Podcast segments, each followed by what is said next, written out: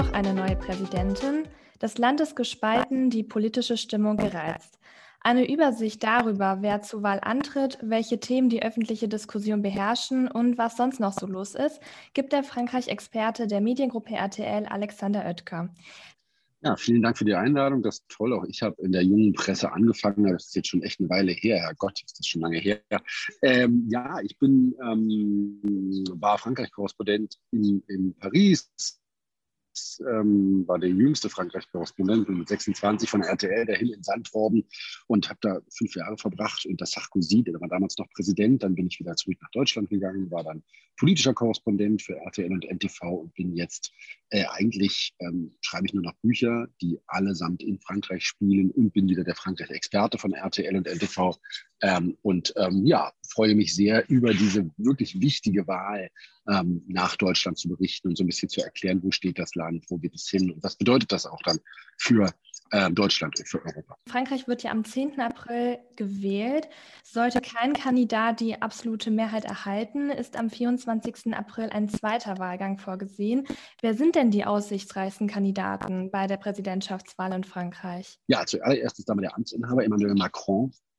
Und es ist schon so, dass er das Land ähm, nach meiner Einschätzung gut geführt hat. Er hat es vor allen Dingen wirtschaftlich gut geführt bis zur Corona-Pandemie. Also die Zahlen vor Corona von Frankreich waren sensationell. Die hatten nichts ja mit den Krisenjahren 2008, 2010 zu tun. Ähm, auch wegen der Reformbemühungen von Emmanuel Macron. Und dann kam Corona und dann ging es auch wirklich ganz ähm, steil bergab, wie in allen anderen Volkswirtschaften Europas natürlich auch. Ähm, und Macron hat natürlich das Land schon gespalten. Es gab die, die Frankreich in großen Reformstau gesehen haben, gerade was die Wenden anging, was Arbeitsmarktreformen angeht.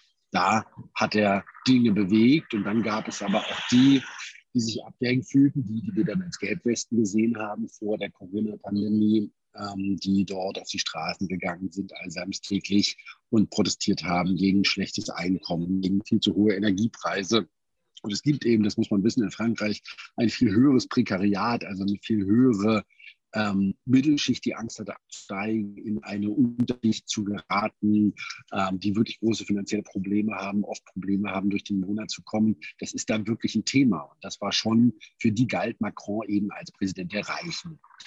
Deswegen ist nach wie vor die wichtigste Gegenspielerin ähm, Marine Le Pen, die wir ja auch schon bei der letzten Präsidentschaftswahl 2017 als Gegenkandidatin in der zweiten Wahlrunde gesehen haben. Damals hat sie eine unglaublich schlechte Debatte geliefert, hat deswegen auch, ähm, weil es eben auch diesen Front Républicain gab, also eine Front gegen die rechte Kandidatin. Das hat letztes Jahr, letztes Mal bei der letzten Präsidentschaftswahl noch funktioniert. Heute muss man sagen, in einer zweiten Runde würde nach dem derzeitigen Umfragen Macron auf 56 Prozent kommen und Marine Le Pen auf äh, 44 Prozent. Und das ist dann schon eine wirklich sehr, sehr enge äh, Aussichtslage.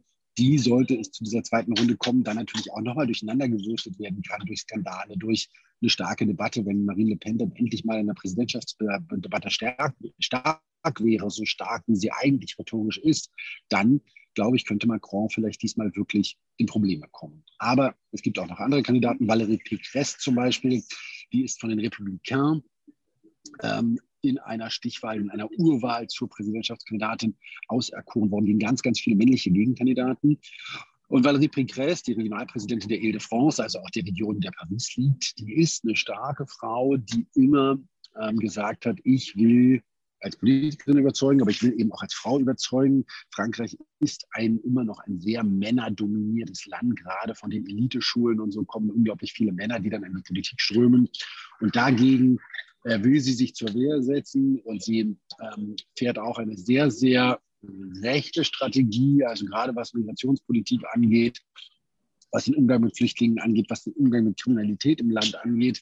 Also da ist der Pécresse eigentlich von Marine Le Pen in vielen Punkten kaum zu unterscheiden. Und dann gibt es noch den ganz rechts außen, äh, Eric Simur, ein alter Journalist, der ähm, ein kleiner Mann, ein bisschen wie Napoleon, nur ohne Haare, der ähm, sehr deftig ähm, metert, der von all denen ähm, am stärksten rechts außen agiert, mit sehr, sehr heftigen Parolen. Marine Le Pen auch wirklich weit rechts überholt hat. Marine Le Pen ja wirklich in den letzten Jahren sehr gemäßigt geworden von vielen ähm, Extrempositionen abgerückt, um eben ähm, auch mit diesem neuen positiven Slogan äh, M la France, also Frankreich lieben, M aber auch bezogen auf ihren Vornamen Marine, ähm, die so ein bisschen einen positiven Ton jetzt anschlägt, ganz anders als früher.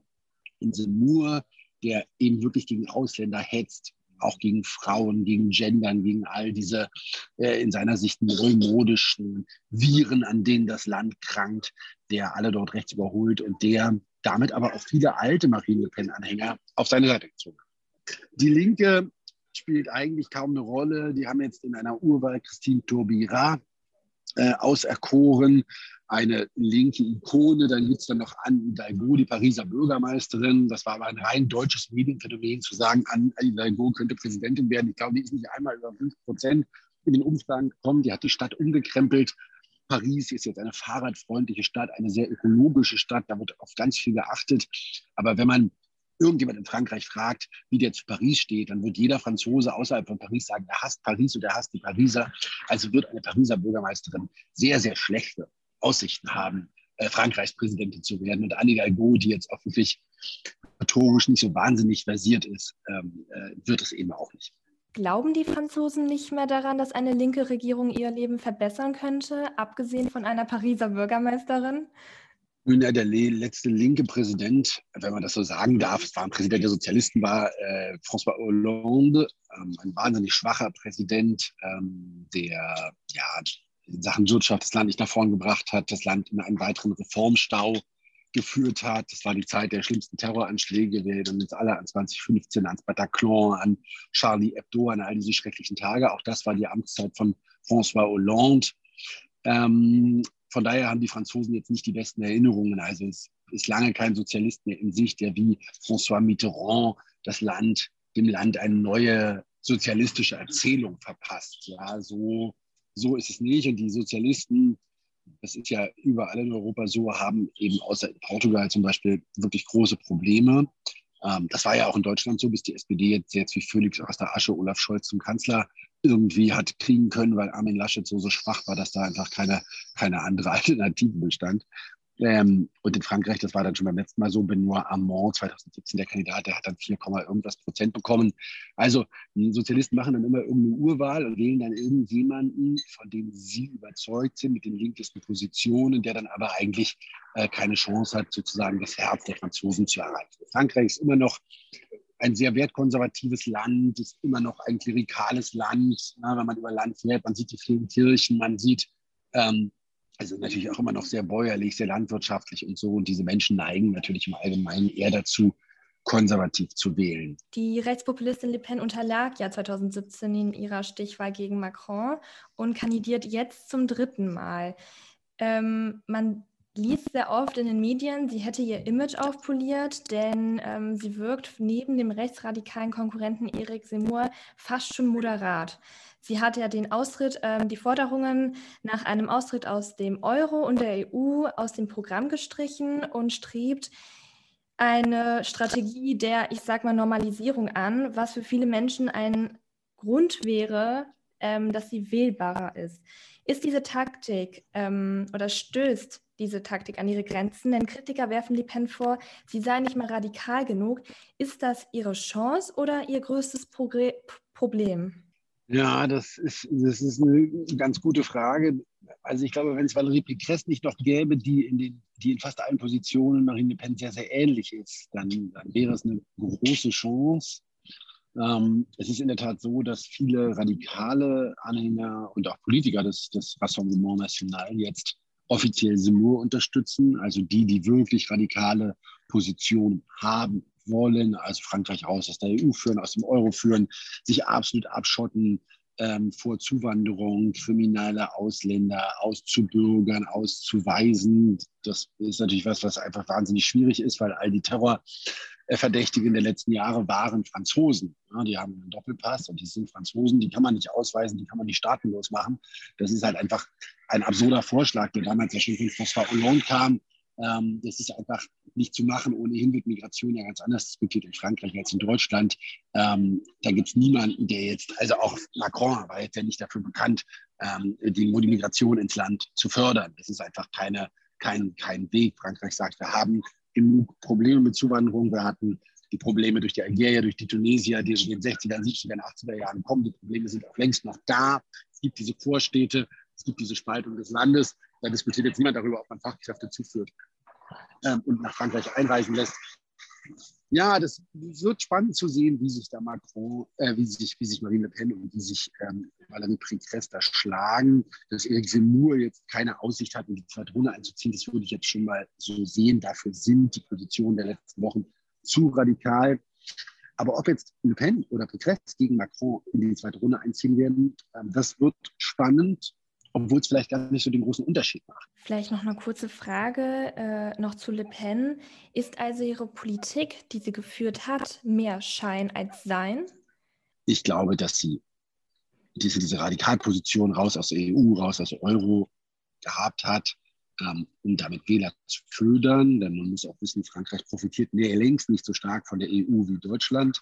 Ähm, ja, wir sind Exportweltmeister, wir haben davon unglaublich viel, gerade was ähm, wirtschaftliche Abkommen in der EU, ähm, auch von der Stabilität des Euro, dafür stehen wir und davon haben wir aber auch immer profitiert. Das ist in Frankreich nicht so, das war in Griechenland nicht so, das war in Portugal nicht so.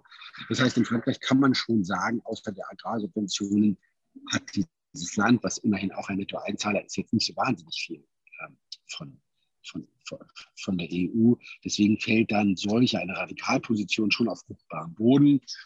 Und als dann aber Marine Le Pen gesehen hat, dass sie damit eigentlich nicht weiterkommt, hat sie diese Position ja auch geräumt. Und jetzt, um wählbar zu werden, ist sie eben mit anderen ähm, ähm, Mitteilungen, mit, anderen, mit einem anderen Programm angetreten. Natürlich mit radikalen Positionen gegen Kriminelle, gegen Ausländer, die, die sich in Frankreich falsch verhalten. Äh, aber da unterscheidet sie sich jetzt auch nicht wahnsinnig von der CDU CSU zum Beispiel, wenn man es mal auf Deutschland, auf Deutschland vergleicht. Die Bundestagswahl am 26. Ähm, September 2021 war ja von folgenden Themen dominiert, und zwar soziale Sicherheit, Umwelt, Klima und Wirtschaft und Arbeit. Welche Themen stehen bei den französischen Präsidentschaftswahlen im Vordergrund? Wieder die Frage der Migration oder doch eher Wirtschaftspolitik, innere Sicherheit, Europapolitik? Was ist bei den Franzosen Thema Nummer eins? sind ein paar Themen. Es ist natürlich die Frage, wie kann man die sozialen Sicherungssysteme im Land ähm, gestalten. Macron war ja ganz klar darin, dass er sagt, ich will eine große Rentenreform. Und die ist dann immer wieder erst durch die Gelbwesten, dann durch Corona ähm, gescheitert und unterblieben. Also er hat die nicht anfassen können am Ende, auch weil es wahnsinnig viele Proteste auf der Straße gab. Das ist, denke ich, was, ähm, weil dieses Sozialsystem, dieses französische, dringend reformiert werden muss, sowohl in der Arbeitslosen- als auch in der Rentenversicherung. Das ist was, und was sich der nächste Präsident wer es dann auch immer ist, nicht drücken kann. Und auch Macron, wenn er wiedergewählt wird, muss sich dem dann annehmen, kann sich dem dann aber auch ganz anders annehmen, weil es seine zweite Amtszeit ist und weil er dann nicht wiedergewählt werden kann. Also quasi nach ihm die Sintflut und dann kann er es durchziehen, weil was sollen sie machen? Ähm, wiedergewählt haben sie ihn dann ja schon. Dann kann er also auch unliebsamere Reformen vornehmen, ohne dass es große Konsequenzen für ihn persönlich hat. Das ist das eine. Das zweite ist natürlich die Frage des Klimas. Da hat Frankreich ähm, eine Vorreiterrolle inne. Ähm, denn es gibt einen großen Unterschied. Das Land weiß und wusste, dass es in Sachen Erneuerbare so nicht so schnell sein wird, wie das nötig wird. Und Frankreich ist weltweit das Land mit dem höchsten Anteil an Atomenergie. Und jetzt kann man zur Atomenergie stehen, wie man will. Und natürlich gibt radioaktiven Abfall, aber Atomenergie ist CO2-neutral. Und deswegen wird Frankreich die CO2-Neutralität schneller erfüllen, weil 70 Prozent des französischen Stroms kommt aus Kernkraft und Frankreich hat es gerade vermocht, in der Taxonometrie, die ja gerade in der EU verhandelt wird, also welche ähm, Energieformen sind grün und sind förderfähig. Da hat es Frankreich vermocht, die Kernenergie in diese Taxonometrie als grün, als, als, als als, als ökologische Antwort auf den Klimawandel ähm, einzupreisen. Ja, Deutschland hat da Gas draufgesetzt, weil Gas für Deutschland eine Übergangsform ist, um, um weiter energetisch arbeiten zu können. In Frankreich eben ganz klar das mit der Atomenergie. Macron will auch neue Kernkraftwerke bauen, auch Kernkraftwerke eines neuen Typus, der indianer ist, mehr so viele Abfälle produziert, auch sicherer ist. Also das ist ganz klar. Und da ist Frankreich total klar. Also da gibt es keinen Kandidaten, außer vielleicht Yannick Jadot von den Grünen, die raus wollen aus der Kernenergie. Ich bin nächste Woche in einem Dorf, ähm, wo es auch ein Atomkraftwerk gibt. wir werden da auch mal vergleichen, was man so zahlt an Stromkosten in Deutschland und in Frankreich. In, Frank in Deutschland, ich habe gerade auch meine Erhöhung bekommen, meine Gaskündigung auch sogar. Die zahlen jetzt 35, 36, 38, 40 Cent teilweise. Viele Menschen in Frankreich sind wir bei 14 Cent. Ja, es ist weniger als die Hälfte. Und es gibt natürlich ein größeres Prekariat, viel mehr ärmere Teile der Bevölkerung, die dann trotzdem noch Energie kriegen, selbst bei diesen kleinen Stromrechnungen können sie sich schon manche nicht leisten. Deswegen gibt es da Energiechecks für, ähm, für Menschen. Aber das ist ganz klar, Kernenergie ist für Frankreich wichtig. Davon wird das Land nicht abrücken, egal unter welchem Präsidenten. Macron sagt, er ist der Klimapräsident. Ähm, er ist auch jemand, der da durchaus ein Vorkämpfer ist für diese Themen, aber eben mit Atomkraft.